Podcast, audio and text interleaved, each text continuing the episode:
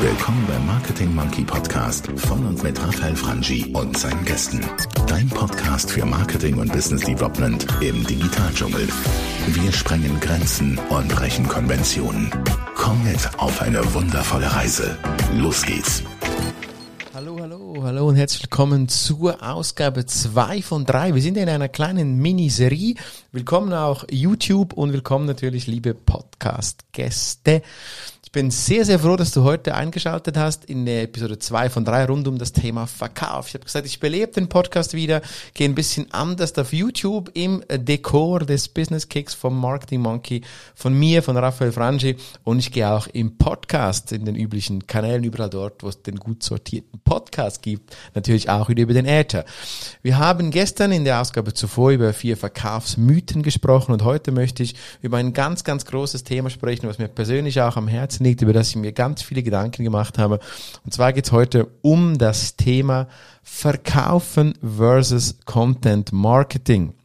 Braucht's beides? Braucht's das eine nicht? Was ist wichtiger? In was solltest du zuerst investieren?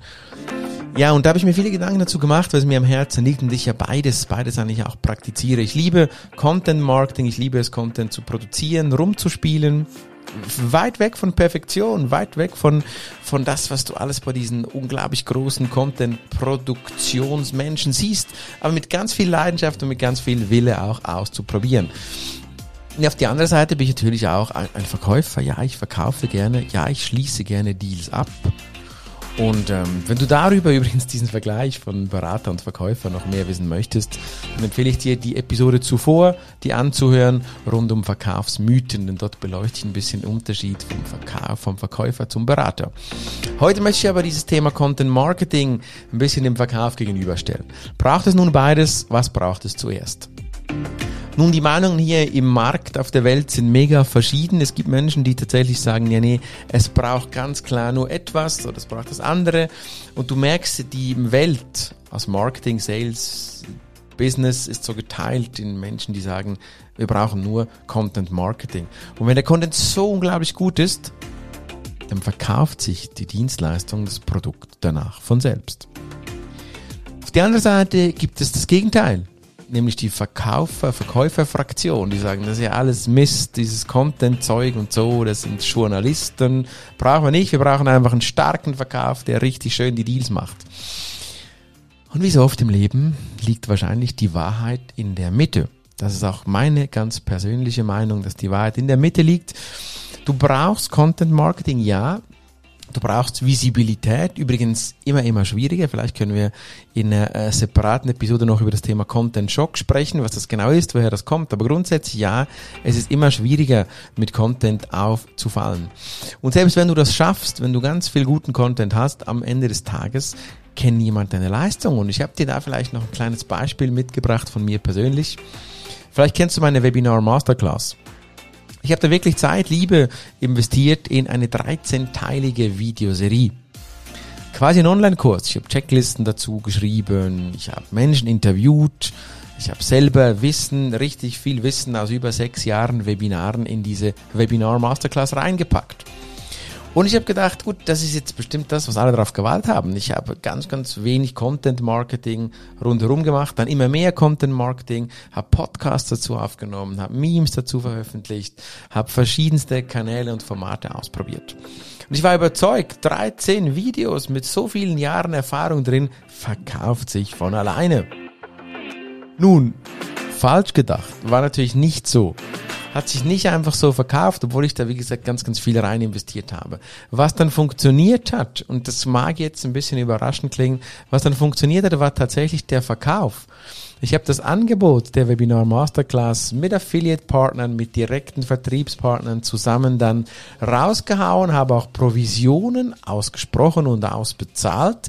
Und das hat dann funktioniert. Das war dann wirklich was, was angekommen ist und den Verkauf angekurbelt hat. Obwohl ich äh, mit ganz, ganz viel Free-Content rundherum gearbeitet habe, war das eben nicht the magic.